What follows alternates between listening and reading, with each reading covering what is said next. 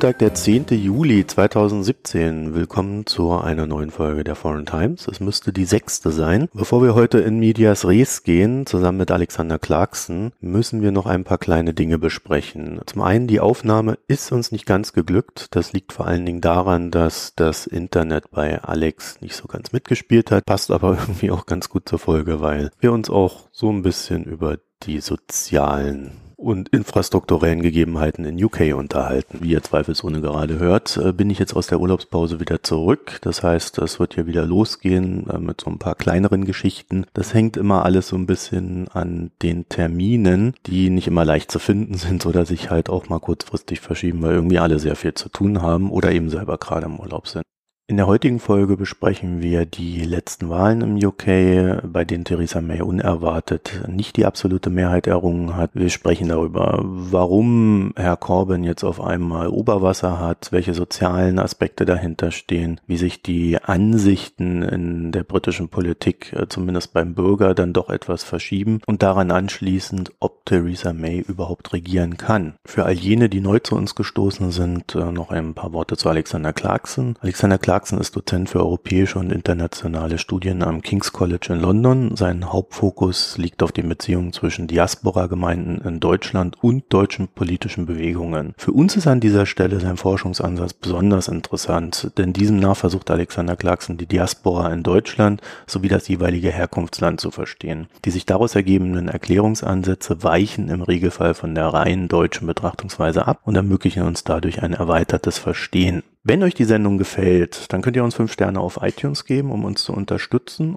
Oder ihr könnt überlegen, auf unserer Internetseite www.foreigntimes.de auf Unterstützen zu klicken und findet dort verschiedene Methoden, uns finanziell zu unterstützen. An dieser Stelle auch vielen Dank für die Spenden und den Zuspruch, den wir bisher erhalten haben. Und jetzt geht's endlich los mit der Folge. So, nach dem kleinen Einsprecher können wir dann gleich in Medias Res gehen. Zunächst einmal Hallo Alex, ich grüße dich. Äh, hallo Marco. Wir haben es mal wieder geschafft und äh, nach meiner kleinen Urlaubspause hier. Ich habe aus meinem Urlaub äh, zugegebenermaßen nicht viel mitbekommen, deswegen lasse ich mich jetzt von dir hier gerade auch up to date bringen.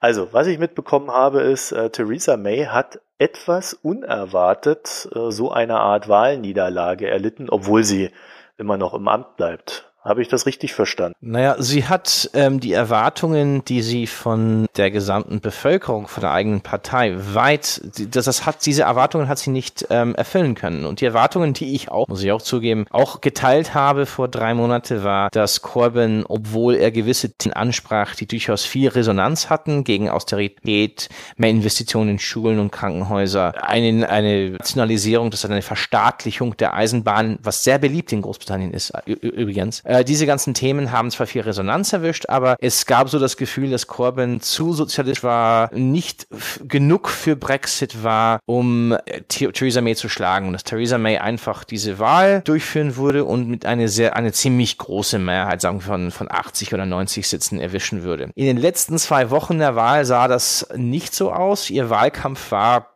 erbärmlich. Es war aus mehreren Gründen eine absolute Katastrophe. Aber es gab immer noch dieser Konsensglauben, in dem ich auch reingetan bin. Das ist übrigens eine Lehre für Akademiker, Analysten und Journalisten, dass manchmal Konsensmeinungen durchaus völlig die Situation verfehlen. Immer noch glaubten, dass okay, es wird nicht diese 80 oder 90 Sitze sein, aber vielleicht 30 oder 40. Genug, um eine solide Mehrheit zu haben, um durch den Brexit-Prozess zu kommen. Sie hat jetzt natürlich die Mehrheit verfehlt. Die hat 13 Sitze verloren, ist jetzt abhängig, um Mehrheiten zu kriegen von einer ziemlich rechte, obwohl nicht so abstruse, wie sie dargestellt wird, Partei, die, äh, die Democratic Unionist Party aus Nordirland. Und was sie damit getan hat, ist, sie hat ihre eigene Partei absolut enttäuscht. Ne, die dachten, die Konservativen dachten, dass sie jetzt die Chance hatte, Labour endgültig zu schlagen und plötzlich verlieren sie Sitze an einen Sozialisten, das ist Corbyn, der dann 30 gewann und damit erstärkt rauskam. Das heißt, Corbyn zwar hat zwar die Wahl verloren, kommt als Gewinner raus. Theresa May hat die meisten Sitze im Parlament, ist aber die absolute Verliererin dieser Wahl, wenn es um Macht geht und Autorität und Legitimität. Und es ist sehr, sehr erstaunlich, wie nach dieser Wahl Corbyn die Situation benutzt hat, um seine Macht in der eigenen Partei zu festigen, aber auch einen gewissen Momentum im gesamten Land für sich aufzubauen. Er könnte, glaube ich, nächstes Mal schon gewinnen. Wie gewinnen? Äh, eine Mehrheit. Wenn nicht eine Mehrheit, mindestens eine Situation, wo er bis zu 310 310 oder 315 Sitze haben würde und damit eine leichte Koalition mit den Liberaldemokraten gehen könnte. Das ist, das ist schon. Also bei der, bei der nächsten Wahl, die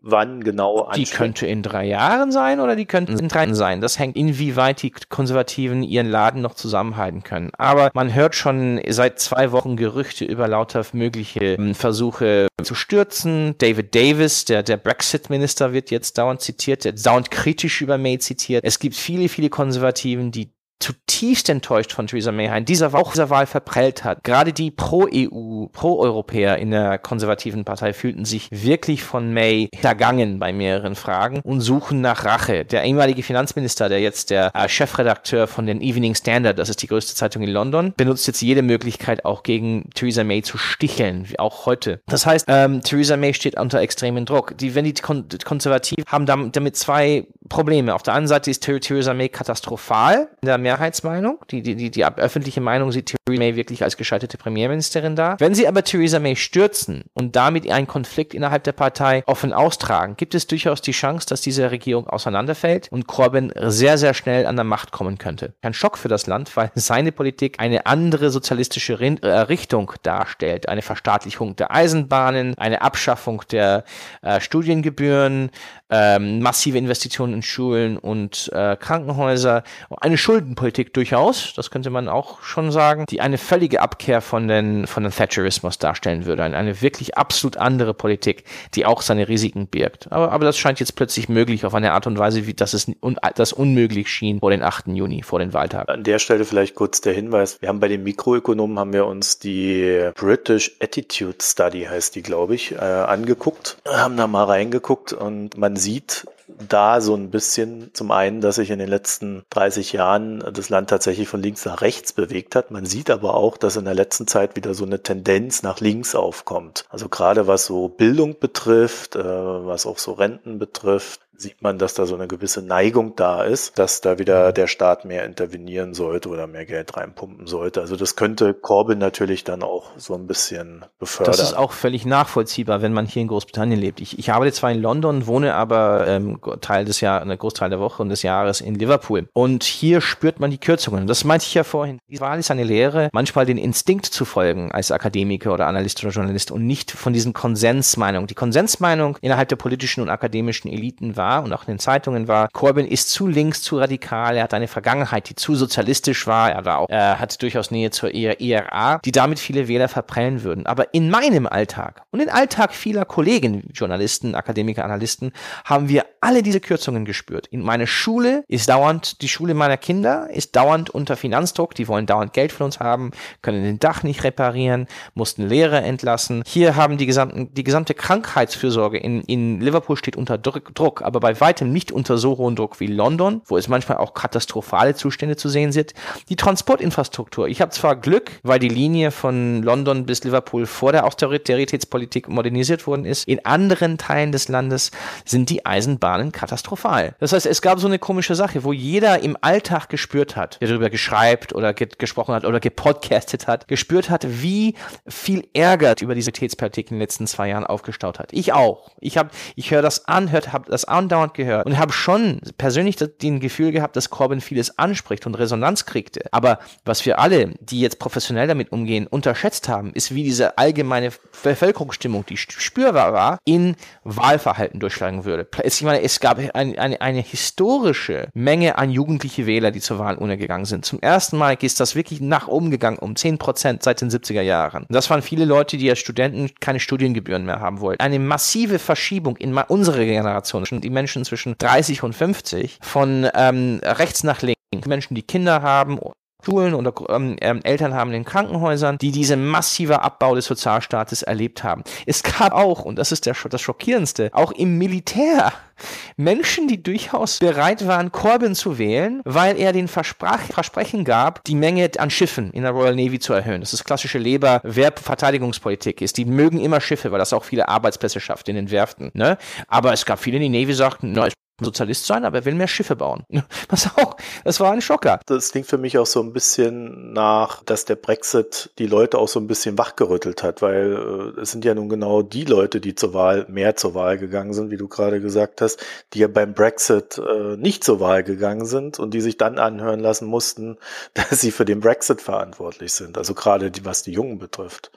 Was die Konservativen äh, haben bei Leave und Remain-Wähler zwei Riesenfehler gemacht. Bei den Wähler, die für den Brexit gestimmt haben, haben viele für den Brexit gestimmt. Und das wurde auch während der Kampagne gesehen und nach dem Ausgang schon durch, durch Umfragen gemessen. Haben viele, viele gewählt, weil sie glaubten, irre, äh, irreführend, aus, wegen dieser irreführenden Kampagne glaubten, äh, der Brexit dazu führte, dass die Großbritannien nicht mehr Geld an die EU abgeben würde, aber das, das normalerweise zur EU geht, in den Sozialstaat investieren würde. Was natürlich nie, wenig zu tun hatte mit den, der eigentlichen Agenda der Eliten-Brexit-Befürworter waren. Diese, diese neoliberale Gruppe um Daniel Hannon und Lilico und, und, und anderen, die äh, Liam Fox, die ähm, eigentlich den Staat radikal kürzen wollen und Großbritannien zu einer Art Riesen-Singapur machen wollen, was, was auch irre ist. Und das heißt, was diese Referendumkampagne ermöglicht hat, ermöglicht hat, ist zum ersten Mal ein Gespräch über Staatsausgaben. Staatsinvestitionen. Die war, das heißt, die Tories haben, es waren die Konservativen selber, die dieser Schub zu einen Diskussionen über Staatsausgaben und Staatsinvestitionen ausgelöst haben.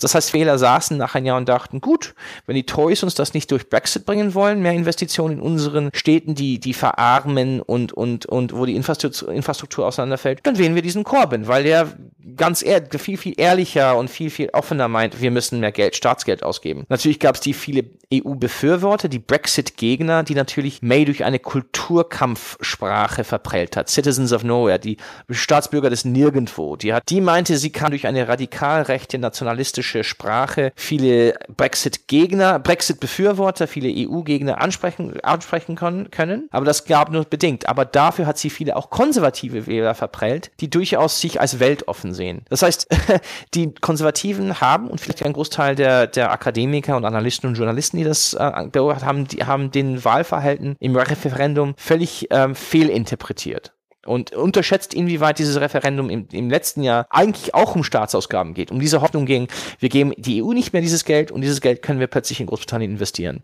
Aber das hat damit ein Gespräch und ein Klima ermöglicht, das für Corbyn perfekt war. Und Corbyn damit konnte für die weltoffeneren Städter sagen, wir Labour sind ja eine weltoffenere Partei als die Konservativen. Und er könnte an diesen Brexit-Befürworter, die mehr Staatsinvestitionen, die in, gerade im Norden einen großen Frust hegen wegen den fehlenden Staatsinvestitionen, er könnte zu diesen Wähler im Norden sagen, guck mal, wir werden hundertprozentig viel mehr investieren als die Konservativen. Und zu den Studenten und jugendlichen Wähler könnte sagen, wir machen jetzt die Studiengebühren, schaffen die Studiengebühren ab. Die Studiengebühren in Großbritannien kosten 11.000 Euro. Das ist ein ziemliches Batzen, obwohl das nach dem Studium zurückgezahlt wird. Ne? Jahr oder Semester? Pro Jahr. Das heißt, über drei Jahren hat man faktisch so 34.000 Euro Schulden, die man durch ein, ein, ein besonderes System bezahlt in, in, in den Jahren, dann, über den Jahren danach. Nur nach einem gewissen ähm, Verdienstniveau, aber immer noch. Das ist ein Schulden, die man abbezahlen muss als Student. Und das ist eben problematisch für viele Be Bevölkerungsschichten. Okay, diese ganze Chose aus sozialen Problemen, die diskutiert wurden, wie auch äh, ne neoliberalem Verhalten, was jetzt so nach oben kommt, was ja eine durchaus interessante Entwicklung mhm. ist für einen Staat wie UK. Der hat dann nochmal so richtig Feuer gewonnen mit dem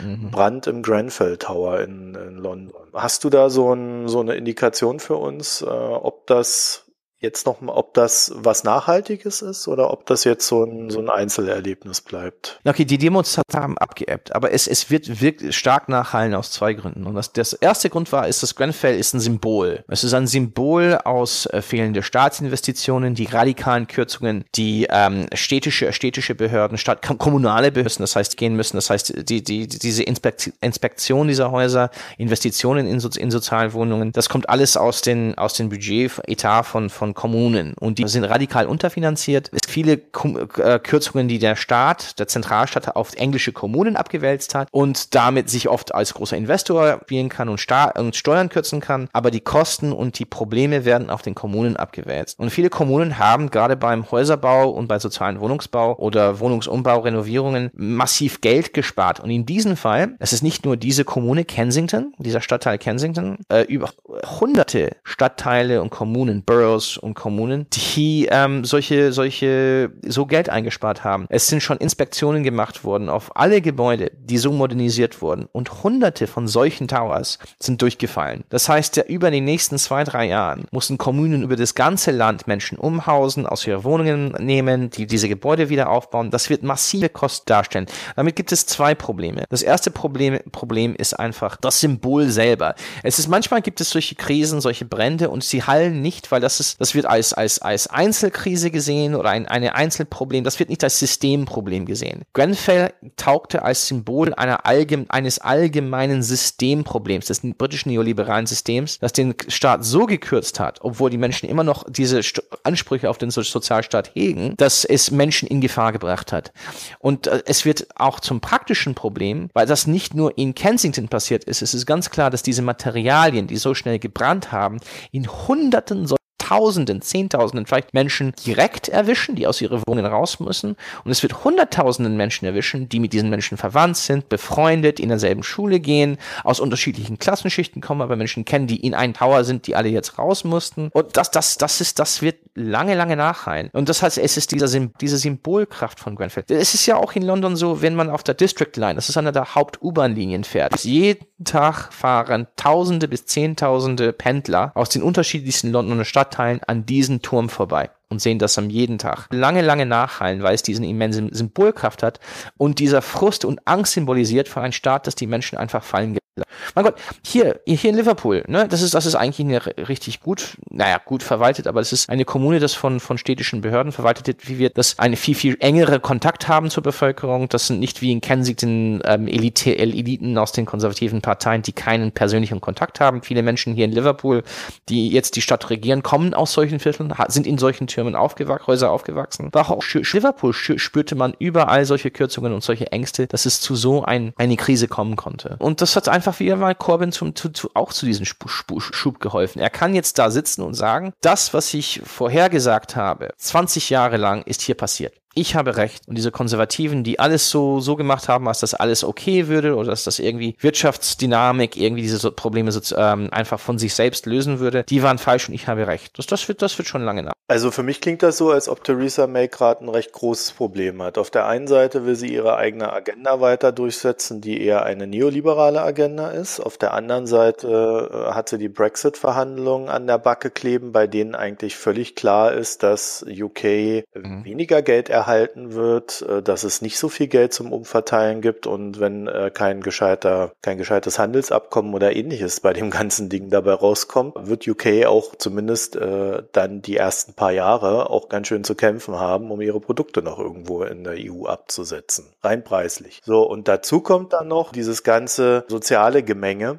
wo man eigentlich jetzt schon wieder absehen kann, dass wenn es dann der Wirtschaft nicht merklich mhm. besser geht demnächst und äh, ein, ein Schub nach oben kommt, dass dann so diese ganzen äh, Verteuerungssachen, ja. äh, die durch den Brexit ausgelöst würden, wirken. Man, man hört ja immer wieder Preiserhöhungen 20 Prozent hier, 20 Prozent da, immer mit dem Brexit begründet. Also äh, kann, kann diese Frau das äh, regieren in dieser Gemengelage oder ist das weil sie hat jetzt auch nicht so die, den riesen, die Riesenmehrheit sich da zusammengeschustert. Ne? Die hat äh, 317 Sitze und womöglich in den nächsten 24, 24 Stunden einer von diesen MPs übrigens. Es gibt so einen Miniskandal über eine äh, konservative Abgeordnete, die, die eine rassistische Rede gehalten hat, mit rassistischer Sprache. Jetzt ist rausgekommen. Es könnte sein, dass die, die Tories gerade noch an, die, die Zahl der MPs auch noch um eins weiter runtergeht. Und die sind völlig von diesen nordirischen Partei abhängig, die stark unionistisch, das heißt stark pro-britisch eingestellt ist, stark protestantisch ist. Das schafft lauter Probleme in Nordirland, weil die katholischen und nationalistischen Parteien, ihre nationalistischen Parteien, das sehr negativ sehen. In, der, in Nordirland steht sowieso in der Krise, weil die Selbstverwaltung da nicht funktioniert. Das wird noch verhandelt und jetzt wird die britische Regierung nicht als neutral dargestellt. Das sind alles May-Probleme. Das Problem ist für, für die Konservativen ist, das ist nicht nur ein May-Problem, das ist ein Problem für die gesamte konservative Partei. Eigentlich für ein Problem für das gesamte Neoliberal, das ist, das ist so ein Label, den ich nicht gerne benutze, aber für das neoliberale Establishment Großbritanniens, dieses, dieses Wirtschaftsgemisch Misch aus Wirtschafts- und Staatsinteressen, die das System jetzt äh, 30 Jahre auf, aufgehalten ha aufgehalten haben, die, die, die Thatcher ihre Abgeordnete dann erschaffen haben in Mitte der 80er Jahre. Und das, das ist womöglich das, was Theresa May noch weiter in der Macht hält. Alle haben Angst. Angst hält May noch da im Thron. Weil wenn sie stürzt und die Konservativen sich spalten, dann ist Corbyn drin. Und da Corbyn wird dann eine, eine, eine, eine, es ist wie dieser Unterschied zwischen Syriza und die Neo, Neodemokratia in, in, in Griechenland. Das wird zu einem radikalen Schwenk führen in der britischen Gesellschaft. Und davor haben sehr, sehr viele Menschen Angst. Brexit verschlimmert die ganze Situation, weil Brexit die Konservativen unter einen sehr, sehr hohen Druck stellt, diesen Utopie, diese wirtschaftliche und gesellschaftliche Utopie zu, so schnell wie zu erschaffen. Ne, die, die, das Versprechen der, der, der Brexit-Befürworter war, wenn wir aus der EU treten, wird alles besser. Werden diese ganzen Probleme verschwinden. Das wird alles super. Ne? Und das stellt die Konservativen unter Druck, in eine verschlechternde Lage eine klare und spürbare gesellschaftliche und wirtschaftliche Verbesserungen ähm, zu, zu, anzuzeigen und zu schaffen. Und das ist eine unmögliche Lage, weil Großbritannien niemals Verträge so schnell schaffen wird und ein, ein Deal mit der EU so schnell schaffen wird, um diese ganze Utopie zu erschaffen, die in diesem Referendum im letzten Jahr versprochen Konservativen sind in eine unmögliche, unmögliche Lage. Ich sehe nicht, wie die, wie die da rauskommen. Ja, ich auch nicht. Deswegen ist äh, tatsächlich gerade die Frage, so also für mich, nach dem, was ich jetzt so äh, gesehen habe, wie, wie stabil äh, Theresa May ja. halt ihre Regierung bauen kann. Und auch da, äh, wir haben ja in den letzten Folgen auch über Schottland gesprochen, über das Problem Nordirland äh, und Irland, äh, dass die mhm. da eine durchgängige Grenze brauchen und so weiter. Das sind ja alles Sachen, die weiterhin ungelöst sind. Jetzt haben die Verhandlungen äh, über den Brexit begonnen und das Einzige, was man gehört hat, ist, dass schon mal die nächsten Termine festgelegt worden sind. Also es ist, es, es klingt alles äh, jetzt nicht sonderlich überlegt. Ab welchem Punkt würdest du denn vielleicht so als Abschlussfrage, ab welchem Punkt würdest du vermuten, bekommt Theresa May richtig Probleme? Also was, was müsste da jetzt noch so quasi dieses Fass zum Überlaufen bringen? Ja, Probleme hat sie schon, aber, aber es gibt zwei, zwei Punkte. Es gibt erstmal, erstmal die Brexit-Verhandlungen. Äh, es ist schon ziemlich klar, und das haben wir schon heute, schon ziemlich klar, dass ohne irgendeine Rolle des, des, des, der europäisch, des europäischen Rechts und der europäischen Gerichte ist kein Deal mit der EU möglich. Es muss nicht notwendigerweise die jetzt, das jetzige Rechtsstruktur sein, aber irgendeine Rechtsstruktur zwischen Großbritannien und der EU muss, muss da sein. Erstens wegen der Rechte von EU-Bürger in Großbritannien und britische Bürger in der EU. Zweitens, um ein Handelsabkommen selber zu überwachen. Es gibt immer solche Tribunale. Es muss nicht notwendigerweise die jetzigen Gerichte sein, aber die müssen kommen. Und drittens für solche Institutionen wie Euratom. Das ist, das ist die europäische Institution, die die, die atomar, nukleare, atomare Kraftwerke und, und, und Infrastruktur in der EU, EU überwacht. Das braucht, Großbritannien braucht das. Es, es kann ohne Euratom die eigentliche, äh, die, die eigene, eigene Energiewirtschaft und atomare Wirtschaft, nukleare Wirtschaft nicht selber leiten. Das heißt, die, diese, diese Krise ist schon heute spürbar.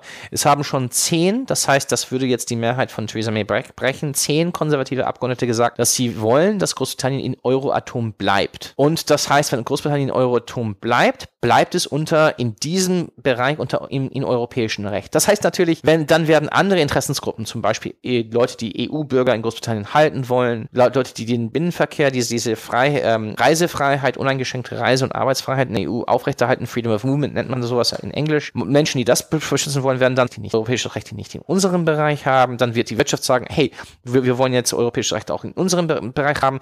Ne, dann ist Großbritannien faktisch wie Norwegen. Es ist aus den politischen Gremien raus, aber ist eigentlich ziemlich stark immer noch in der EU integriert. Und das, ich meine, dies, dies, die, man kann das schon auseinanderfallen sehen. Theresa May will immer noch diesen harten Brexit, dieser absoluter Bruch mit europäischen Institutionen und europäisches Recht durchführen. Das ist aber einfach unmöglich, schnell auszuführen. Aber sie ist unter Druck, wenn sie eine Kehrtwende durchführt, ist sie unter Druck von 70 bis 80 harte nationalistische Brexit-Politiker, die dann eine Revolte durchführen wollen. Einzige, was die Konservativen zusammenhält, ist Angst vor Corbyn. Äh, ich, ich hätte das nie geglaubt, dass ich sowas sage vor, 20, vor, vor drei Monaten. Aber jetzt der Mann hat an Format gewonnen, er hat an Macht gewonnen, an Autorität gewonnen und Leute müssen plötzlich lauter Fragen ernst nehmen. Verstaatlichung, Kontrolle der Banken, Abschaffung der Studiengebühren, massive staatliche Eingriffe in lauter Wirtschaftszweige, das müssen wir plötzlich in Großbritannien ernst nehmen. Weil natürlich die, das Paradoxe ist, Corbyn und diese, dieser sozialistische Kern innerhalb der Labour-Partei, dass das jetzt wächst, weil viele moderate Labour-Abgeordnete waren nie antisozialistisch. Die meinten nie, das ist zwar nicht durchführbar, deswegen bin ich moderat, aber ich würde gerne vielleicht das mal durchführen, irgendwann mal in der Zukunft. Viele Menschen, die man als moderat hielt in der Labour-Partei, driften jetzt zum sozialistischen Kern. Dieser harte Linke wird größer. Und ihre Zielsetzung ist schon, ist schon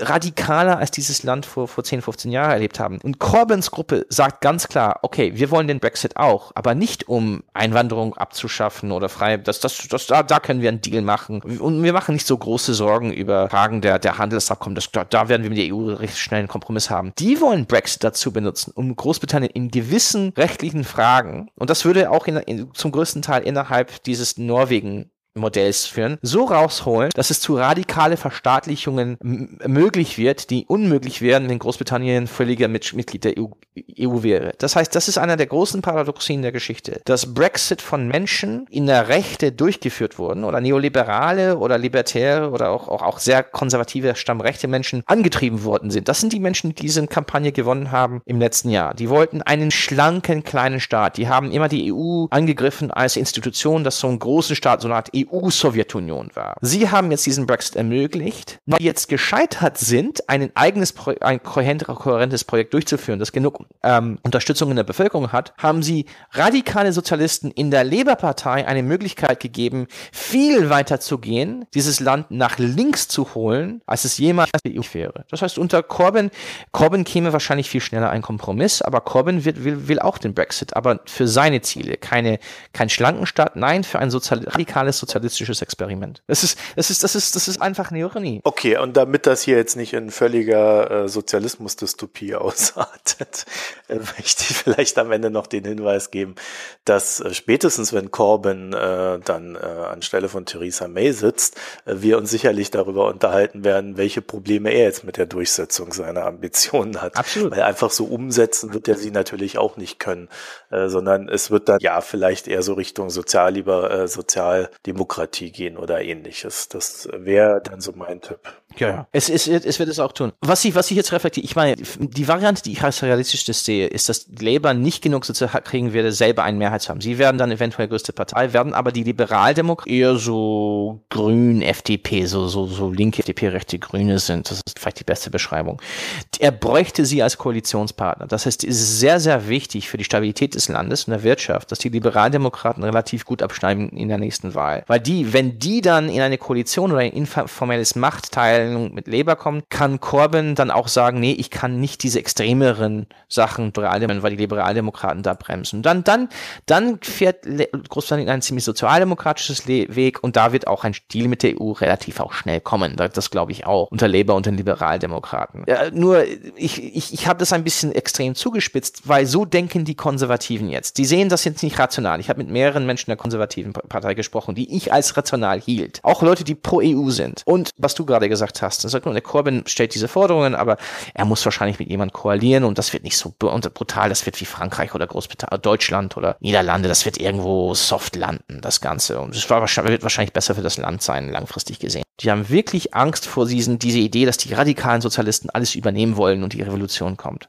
Das ist das Einzige, was die Konservativen zusammenhält. Und vielleicht als letzter Wort, das macht mir auch Angst selber. Mir macht Corbyn nicht so viel Angst. Und mir macht diese Labour-Seite Angst. Das ist was, sie wollen gewisse Sachen, aber natürlich werden sie eventuell Kompromisse schließen müssen. Tsipras hat auch am Ende Kompromisse schließen müssen in Griechenland. Die haben Angst, dass ihnen der Brexit weggenommen wird. Man kann mit Menschen aus diesen Milieus streiten, wie man will. Die glauben immer noch, dass diese Utopie des Brexits morgen erschaffen wird, wenn die Briten als Volk nur den Willen zeigen. Das heißt, die sind völlig, man kann mit rationalen Argumenten manchmal überhaupt nicht durchkommen, dass da Kompromisse nötig sind. Und die haben jetzt auch eine Angst, dass die Sozialisten kommen und alles wegnehmen. Und man sieht schon in Teilen der britischen Rechte Radikalisierungstendenzen und auch eine gewisse Gewaltverherrlichung, die mir Angst und Bange macht. Dass wenn die verlieren und wenn die krachend verlieren, wird ein Großteil der Konservativen der britischen Rechte sagen, ach, okay, und das ist schiefgegangen. Aber es wird schon ziemlich viele Menschen glauben, dass ihnen die Welt gestohlen würde und die zu einer Radikalisierung fähig sind. Das macht mich, das macht mich schon ein bisschen nervös wie das dann weitergeht. Okay, äh, ich lasse das mal so stehen. Ich habe mir gerade überlegt, ob ich jetzt noch irgendwas Positives sage zum Abschluss. Aber nein, ich lasse das jetzt mal so stehen. Da kann sich ja jeder dann auch ein bisschen den Kopf drüber zerbrechen. Ja, in dem Sinne, vielen Dank, Alexander Clarkson. Das war unsere heutige Ausgabe. Einen schönen Abend. Bis bald. Tschüss.